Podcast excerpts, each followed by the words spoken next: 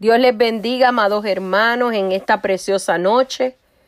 Hoy vamos a comenzar el servicio de oración y estudio bíblico, esperando que Dios ministre a cada una de sus vidas. Vamos a comenzar leyendo la palabra en el Salmo 25. Salmo 25. Y la palabra se lee en el nombre del Padre, del Hijo y del Espíritu Santo y la iglesia dice amén. A ti, oh Jehová, levantaré mi alma. Dios mío, en ti confío, no sea yo avergonzado. No se alegren de mí mis enemigos. Ciertamente ninguno de cuantos esperan en ti será confundido. Serán avergonzados los que se rebelan sin causa. Muéstrame, oh Jehová, tus caminos, enséñame tus sendas. Encamíname en tu verdad y enséñame, porque tú eres el Dios de mi salvación. En ti he esperado todo el día. Acuérdate, oh Jehová, de tus piedades y de tus misericordias que son perpetuas. Desde los pecados de mi juventud y de mis rebeliones no te acuerdes. Conforme a tu misericordia, acuérdate de mí, por tu bondad, oh Jehová. Bueno y recto es Jehová, por tanto él enseñará a los pecadores el camino. Encaminará a los humildes por el juicio, enseñará a los mansos su carrera. Todas las sendas de Jehová son misericordia y verdad para los que guardan su pacto y su testimonio. Por amor de tu nombre, oh Jehová, perdonarás también mi pecado, que es grande. ¿Quién es el hombre que teme a Jehová? Él le enseñará el camino que ha de escoger. Gozará él de bienestar y su descendencia heredará la tierra. La comunión íntima de Jehová es con los que le temen, a ellos haré conocer su pacto. Mis ojos están siempre hacia Jehová, porque él sacará mis pies de la red. Mírame y ten misericordia de mí, porque estoy yo, estoy solo y afligido. Las angustias de mi corazón se han aumentado, sácame de mis congojas. Mira mi aflicción y mi trabajo y perdona todos mis pecados. Mira mis enemigos como se han multiplicado y con odio violento me aborrecen. Guarda mi alma y líbrame, no sea yo avergonzado, porque en ti confié. Integridad y rectitud me guarden, porque en ti he esperado. Redime, oh Dios, a Israel de todas sus angustias. Dios bendiga su santa palabra. Ahora vamos a orar para el comienzo de este servicio. Padre Santo y Padre Bueno, te damos gracias, Señor, por lo que por gracia hemos recibido. Te presentamos este servicio en el día de hoy de oración y estudio bíblico. Padre, y de alabanza para que tú te glorifiques en todo lo que vayamos a hacer en este día. Yo te pido, Espíritu Santo, aleluya, que comiences, Padre, a tocar nuestros corazones, que comiences, Señor, a trabajar en nuestras vidas. Que todo aquello que no te agrada tú lo saques de nosotros. Y que podamos, Señor, aleluya, rendirnos a tus pies. Buscar tu rostro, adorarte en espíritu y en verdad. Mira, Señor, cada petición de mis hermanos en este día. Padre, pidiéndote que tú, Padre, las pongas en tus manos, Padre Santo, porque todo lo que está en tus manos está seguro y las contestes de acuerdo a tu voluntad. Yo te pido, Espíritu Santo, que este estudio que vamos a traer en esta tarde, Padre, en esta noche, perdón, pueda ministrar los corazones y las vidas y podamos aprender de ellos, Padre Santo. Yo te pido, Señor, que te glorifiques de una manera especial. Padre, todo esto lo ponemos en tus manos en el dulce nombre de Cristo Jesús. Amén y amén. Y ahora las alabanzas. Dios les bendiga.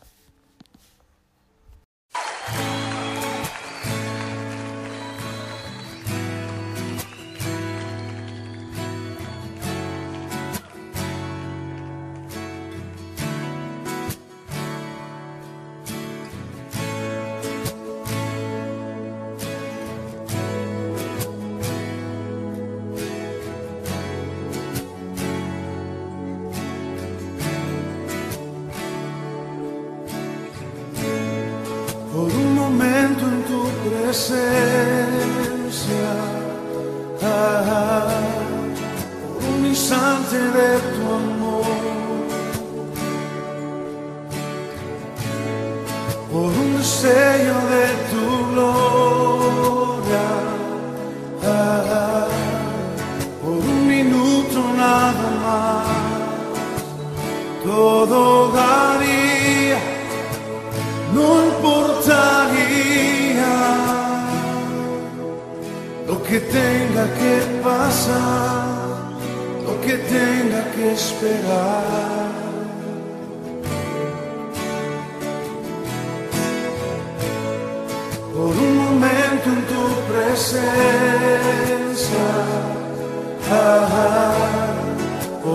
rehusante de tu amor. Por un destello de tu gloria, por un minuto nada más, todo daría, no importaría lo que tenga que pasar lo que tenga que esperar. Tengo hambre de ti, de tu presencia, de tu fragancia, de tu voz.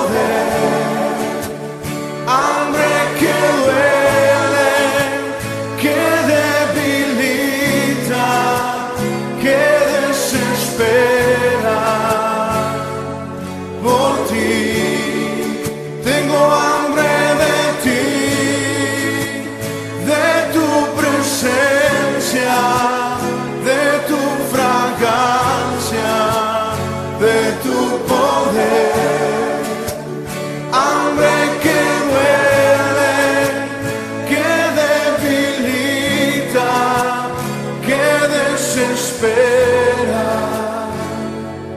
por ti, por un momento en tu presencia, por un instante de.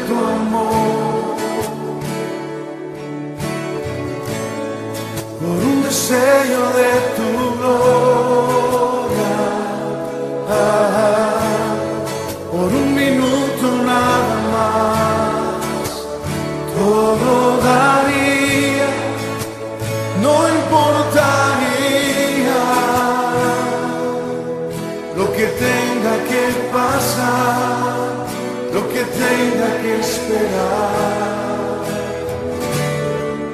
Tengo hambre de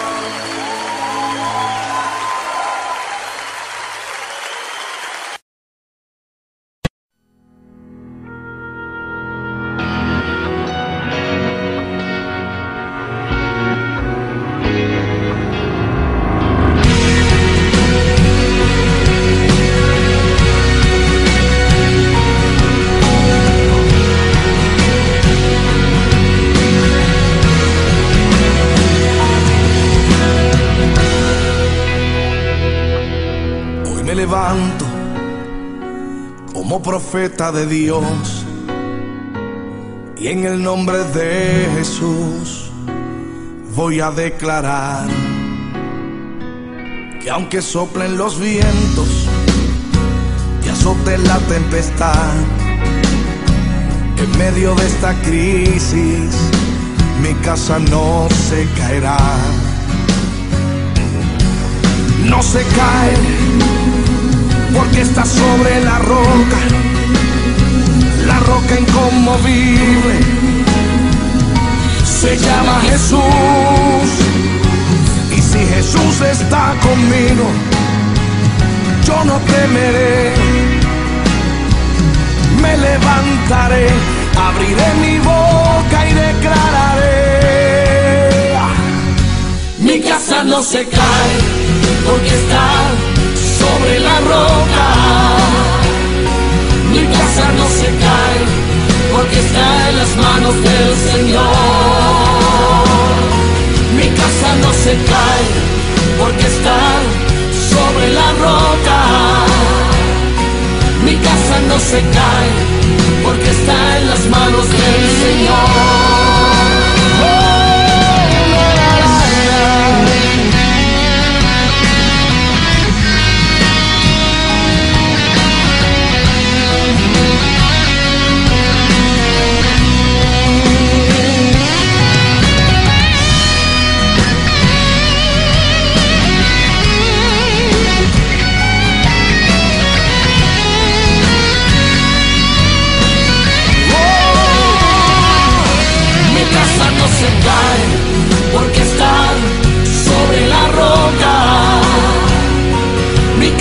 No se cae porque está en las manos del Señor. Mi casa no se cae, No se cae, no se cae sobre la roca. sobre la roca. Mi casa no se cae porque está en las manos del Señor. Me tocaste la salud, Mi casa no se cae, me tocaste la finanza, emociones, pero no pudiste con mi alabanza. Y yo sé que estoy herido y estoy casi en el piso. Estoy derribado, pero no estoy destruido. Mi casa no se cae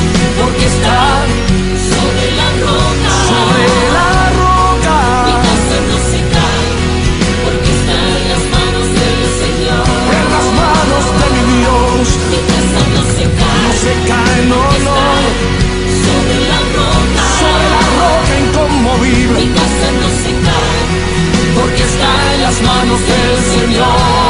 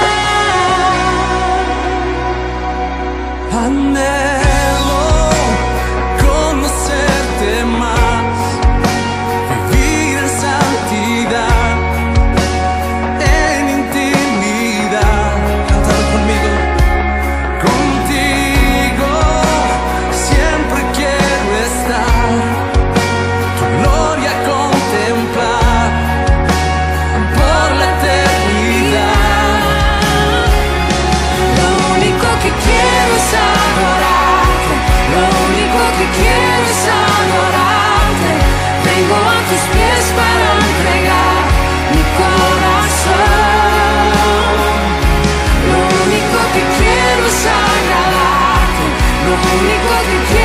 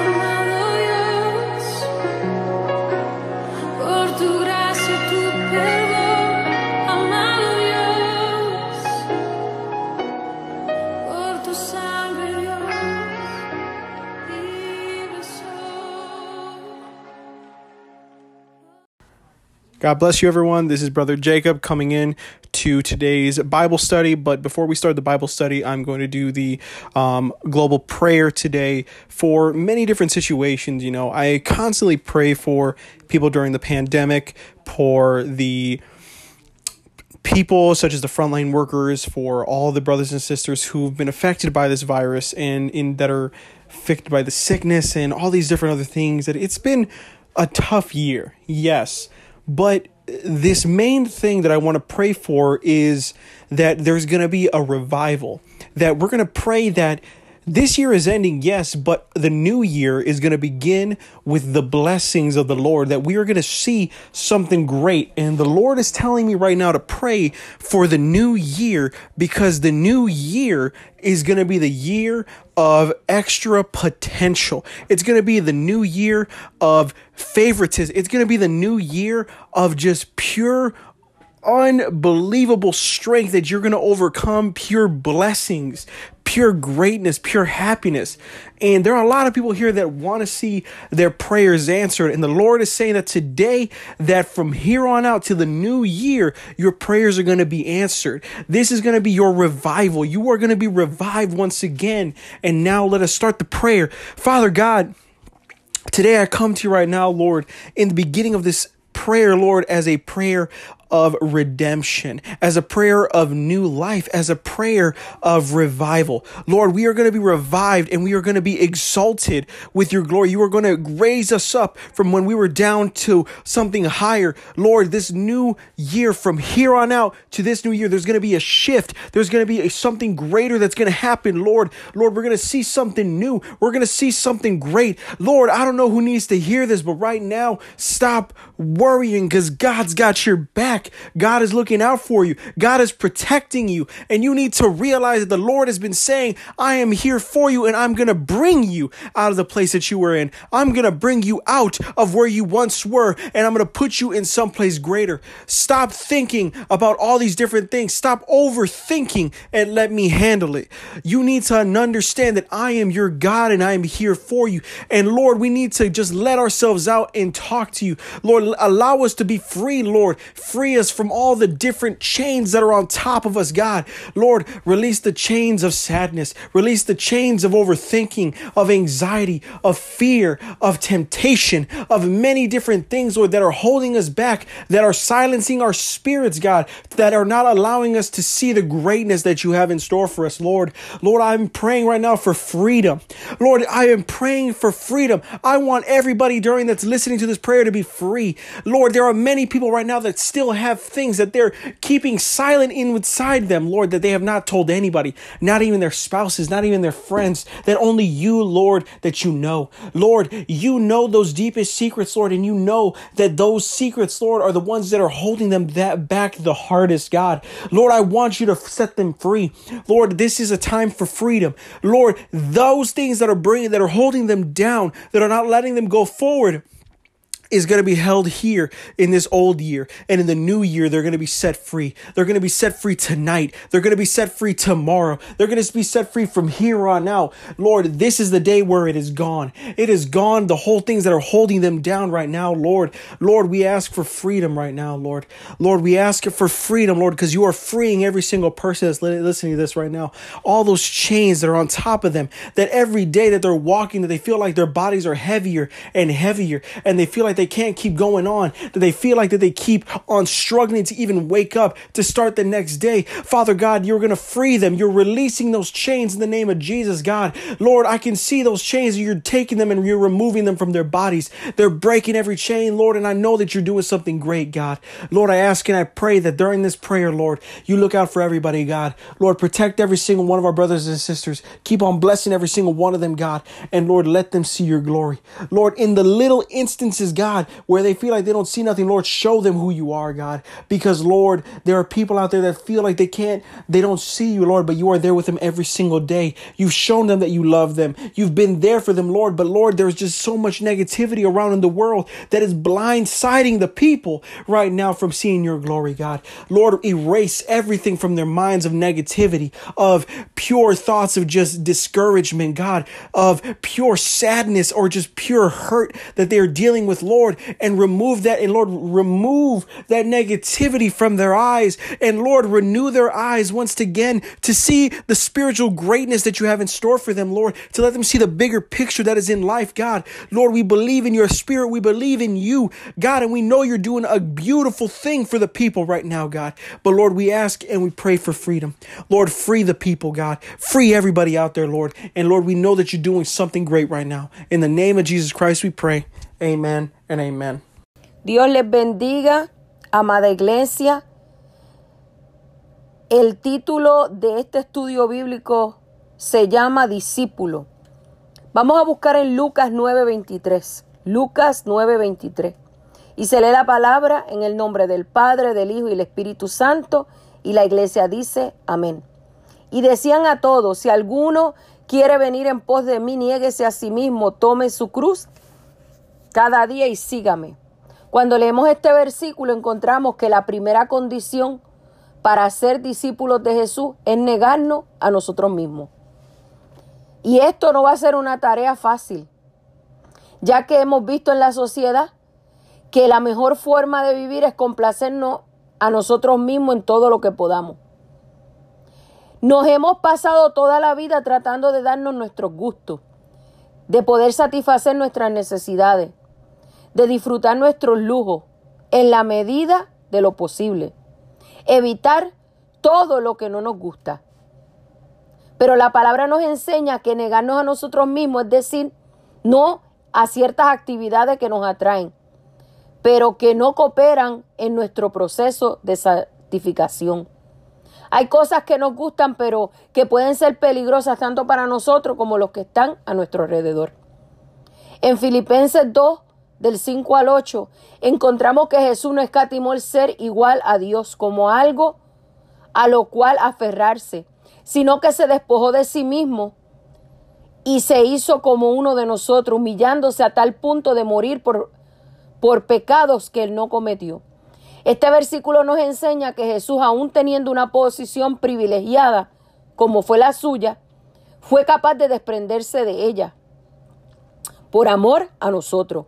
Fue una forma de negarse a sí mismo el hecho de renunciar a toda esa gloria que antes tenía que el mundo fuese. La idea es que Jesús se negó a todo eso que él tenía, siendo algo muy bueno, algo perfecto. No era mala la gloria que él tenía antes de venir a la tierra. No era algo que le perjudicara, pero a pesar de eso lo hizo para cumplir la voluntad de su Padre. En ocasiones, o en muchas, nos cuesta dejar las cosas malas que nos alejan de la voluntad de Dios. Pero sí nos cuesta dejar las cosas que son buenas. Nuestra reputación, nuestros reconocimientos, nuestros títulos, la posición social, pero para ser un discípulo de Jesús hay que estar dispuesto a dejarlo todo. Si Jesús pudo renunciar a eso extraordinario e inigualable que tenía con el Padre, cuánto más nosotros podemos negarnos a nuestros títulos, las comodidades y cualquier logro que consideremos importante y valioso, con tal de ser verdaderos discípulos de Jesús. ¿Cuántos adoran al Señor? Aleluya. El precio de seguir a Jesús implica abandonar nuestra manera egoísta de vivir. No podemos decir que somos seguidores de Jesús si solo pensamos en nosotros mismos, en el bienestar nuestro, en nuestro beneficio. Incluso en actividades espirituales como la oración, podemos darnos cuenta que la mayoría de nuestras oraciones están siempre relacionadas con nosotros mismos, con lo que queremos, con nuestro, con lo que anhelamos, todo está alrededor de nuestra vida. La palabra de Dios nos dice en Santiago 4:3 que pedimos y no recibimos, porque pedimos para gastar en nuestros deleites. Si queremos de verdad abandonar nuestra vida de egoísmo, podemos comenzar por destacar nuestras eh, oraciones egoístas y comenzar a orar por los demás. La palabra nos enseña que si mantenemos nuestra forma egoísta de vivir, es posible seguir a Jesús. No, amado hermano. Y ustedes saben dónde nos dice esto. Un ejemplo de ello es en la historia del hombre, del joven rico. Marcos 10 del 17 al 22. Todo iba bien hasta que Jesús le dijo, vende todo lo que tiene, dáselo a los pobres, ven y sígueme. Dice la escritura que el joven rico se alejó triste porque tenía mucha riqueza. No estaba listo para abandonar su manera egoísta de vivir con tal de seguir a Jesús. Debemos entender que seguir a Jesús tiene un precio que muchos ricos no quieren pagar. La Biblia nos enseña que, que, Jesús resumió la ley en dos mandamientos. Amar a Dios por encima de todo y amar al prójimo como a nosotros mismos. Marcos 12, 30 al 31. Vivir de manera egoísta va en dirección contraria a esos dos mandamientos. El precio de seguir a Jesús implica olvidarnos de nosotros mismos. Si hay algo de lo cual debemos olvidarnos es de nuestro pasado. Lamentablemente a veces no nos olvidamos de quienes éramos, lo cual, aleluya, no impide convertirnos en quien Dios quiere que seamos. El pasado es una maleta que pesa mucho, pero Dios quiere que te olvides de todo aquello que hiciste en el pasado y lo comiences a seguir hoy. No esperes a mañana, es hoy. Necesitas olvidarte de quién eras. Porque lo que importa realmente es lo que Dios dice de nosotros o de ti hoy. Si vemos en 2 de Corintios 5:17, la palabra dice que cuando llegamos a Cristo somos nuevas criaturas. Creamos que nuestros pecados han sido perdonados y que no hay nadie que pueda condenarnos. Romanos 8:1. El precio de seguir a Jesús implica olvidarnos de nuestra antigua forma de pensar y de vivir. Como somos nuevas criaturas, segunda de Corintios 5:17, necesitamos una nueva forma de pensar, no amoldándonos al sistema del mundo, Romanos 12:2. Es un paso para renovar nuestra forma de pensar. Esa nueva forma de pensar la desarrollamos estudiando su palabra, que es útil para enseñarnos, redarguirnos, instruirnos y corregirnos. Segunda de Timoteo 3:16. A veces resulta difícil porque estamos acostumbrados a pensar mal y Dios quiere que pensemos en cosas buenas. En Filipenses 4:8 encontramos claves sobre en qué pensar para poder olvidar nuestra antigua forma de pensar. Pensemos en todo lo bueno, justo, puro y amable, que sea de buen nombre. Si tengo alguna virtud o algún digno de alabanza, pensemos en eso. El precio de seguir a Jesús implica renunciar a nuestra forma de ser. Esto resulta dificilísimo, porque generalmente somos felices con nuestra forma de ser. Incluso algunos hasta estamos orgullosos de cómo somos. Cada uno de nosotros sabe en lo profundo de su corazón cuál es el aspecto de su personalidad a la cual debe renunciar para seguir a Jesús. Y no solo saber a qué debemos renunciar, sino tener el valor para renunciar a ello. El precio a seguir a Jesús implica olvidarnos de nuestros sentimientos. Si queremos ser discípulos de Jesús, si somos servidores de Dios, ya no importa lo que nosotros queremos, sino es lo que Dios quiere. Si todavía no hemos tomado la decisión de ser siervos de Dios y someternos a su voluntad, entonces no podremos seguir a Jesús como Él espera. En Lucas 22, 39 al 46 nos dice uno de los momentos más difíciles de Jesús cuando estaba en Getsemaní. Se da a entender que Jesús pasaba por un momento terrible porque sabía el sufrimiento que le esperaba. Jesús, aún en su sufrimiento y gran agonía, es capaz de orar al Padre diciéndole, si quieres, pasa de mí esta copa, pero no sea haga mi voluntad sino la tuya. Si aceptamos el precio de seguir a Jesús, debemos aceptar la voluntad del Padre para nosotros, aunque nuestros sentimientos nos digan lo contrario. Para ser discípulos de Jesús es aceptar nuestra responsabilidad.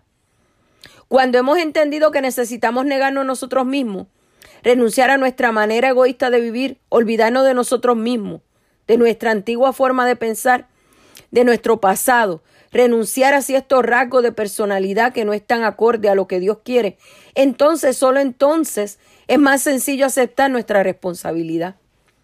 Cuando has entendido que la vida no se trata de nosotros, sino de Dios, entonces aceptar nuestra responsabilidad no resultará tan difícil. Por muchos años, al predicar sobre este versículo, Gran parte de los predicadores se enfocan en que la cruz de cada quien representaba una especie de castigo de parte de Dios. Necesitamos entender que Jesús vino específicamente a reconciliar a la humanidad con el Padre a través de su muerte en la cruz. Segunda de Corintios 5, 18, 19. La cruz no era solo su castigo, era su misión. Jesús aceptó su misión y la convirtió en su responsabilidad. Dios no quiere que nosotros suframos lo que Él sufrió, lo que sufrió Cristo, porque precisamente Jesús vino a tomar nuestro lugar. Él murió por nuestros pecados y pagó por ellos en la cruz del Calvario, para que nosotros no tuviésemos que pagar por ellos. Por tal razón, cuando Jesús nos dice que tomemos la cruz, nos habla sobre tomar nuestra responsabilidad, nuestra tarea y nuestro llamado, misión, así como Él tomó la suya. Cuando le, leemos el versículo en diferentes versiones y traducciones de la Biblia, encontraremos algo que se repite constantemente y es la expresión. Si pensamos en esto, Jesús no fue crucificado cada día, pero sí cumplió con su misión cada día, hasta completarla en la cruz. Fue precisamente en la cruz donde dijo, consumado es, Juan 19:30. Según los estudiosos de la Biblia, la frase consumado es que en griego es solo la palabra tetelestai, literalmente se traduce en cuenta pagada o cuenta anulada. Era la expresión que usaban los comerciantes para indicar que una factura había sido cancelada, una cuenta había sido pagada. En Colosenses 2 del 13 al 14 encontramos que la humanidad estaba condenada debido a sus pecados, pero Jesús vino a saldar esa deuda de la cruz. Fue su sangre preciosa el sello perfecto por el cual nuestra cuenta fue pagada. Había un acta que condenaba a la humanidad. Jesús vino a saldar esa deuda, esa fue su cruz, esa fue su misión. Las preguntas que nos debemos hacer son, ¿cuál es nuestra cruz? ¿Cuál es esa tarea, misión, ocupación o trabajo que el Padre nos ha dado que debemos cumplir cada día? Seguramente hay tareas generales como orar, predicar y hacer discípulos. Pero también hay otras menos generales y más específicas que Dios ha determinado para cada uno de sus hijos. Así como Jesús cumplió con su tarea de salvar a la humanidad, nosotros tenemos la responsabilidad que debemos tomar cada día para ser discípulos de Jesús. Y la última de estas es quererle seguir. En Juan 6, del 60 al 71, vemos la ocasión cuando muchos discípulos, perdón, dejaron de seguir a Jesús. Muchos discípulos dejaron de andar con Jesús. Dejaron de seguirlo porque comenzó a hablarle de cosas espirituales. Dice la palabra que algunos comenzaron a cuestionar a Jesús y sus enseñanzas. Seguramente lo que Jesús comenzó a enseñar les confrontó, porque Jesús sabía quiénes eran los que en él creían y quiénes no. Lamentablemente muchas personas están bien con la iglesia, pero mal con Dios. Comienzan muy bien en su caminar con Dios, empiezan a congregarse de forma periódica. Pero cuando se inicia una instrucción más profunda y detallada, cuando se les enseña las actitudes que hay que dejar, las actividades a las que se deben renunciar y los sacrificios que se tienen que hacer, entonces empiezan a enfriarse y a desanimarse. Si vamos a seguir a Jesús, no nos debe importar si nuestro mejor amigo deja de congregarse. Si cambia, lo que cambie. Nosotros estamos dispuestos a seguir a Jesús. Jesús cuando comenzó su ministerio invitó a aquellos que posteriormente serían sus discípulos a que le siguieran. Ese era un llamado opcional, donde cada discípulo tomó la determinación de seguirle sin importar las consecuencias que traería esa elección. Algunos dejaron su familia, otros dejaron su trabajo, pero todos estuvieron dispuestos a dejarlo todo por seguir a Cristo. Se puede decir que los discípulos quisieron seguirle y lo quisieron más que cualquier otra cosa. Cuando estudiamos las vidas de estos hombres, encontramos que la mayoría de ellos sufrieron persecución, maltrato y muertes violentas. Sus discípulos. Sin embargo, no negaron su fe porque sabían en quién habían creído. Es que los verdaderos discípulos quieren seguir a Jesús cueste lo que cueste. En un mundo como este, con el que en el que estamos viviendo, ser un discípulo de Jesús no va a ser una tarea fácil ni sencilla. Hay ciertas condiciones que Jesús mismo especificó cuando andaba por esta tierra. Si queremos ser verdaderos discípulos de Él, la primera tenemos que negarnos nosotros mismos. Abandonar nuestra manera de vivir. Olvidarnos de quiénes somos y renunciar a todo lo que nos impide seguir al Señor. Tenemos que tomar nuestra cruz cada día. Esa es nuestra responsabilidad, nuestra tarea y nuestra misión. Aquello para lo cual Dios nos llamó de las tinieblas a su luz admirable. Querer seguirlo aunque haya otros que se aparten. Aunque nos cueste algo valioso y aunque no sea una decisión aprobada por nuestra familia o por la sociedad. Ese es el precio de un discípulo. Pero hay muchos que no lo quieren pagar. Hay muchos que quieren los beneficios, pero no quieren el sacrificio. Y déjame decirte algo. No es un sacrificio servir a Dios, es un privilegio. Es un privilegio que el Señor nos llame sus discípulos. Es un privilegio que Dios haya puesto sus ojos sobre cada uno de nosotros. Es un privilegio. Por eso en este día la decisión es tuya. Tú decides si verdaderamente le quieres servir al Señor en todo y con todo. Que todo aquello que está obstaculizando tu camino para llegar donde Dios quiere que tú llegues, tienes que quitarlo. Muchas veces nos dolerá, pero tenemos que hacerlo.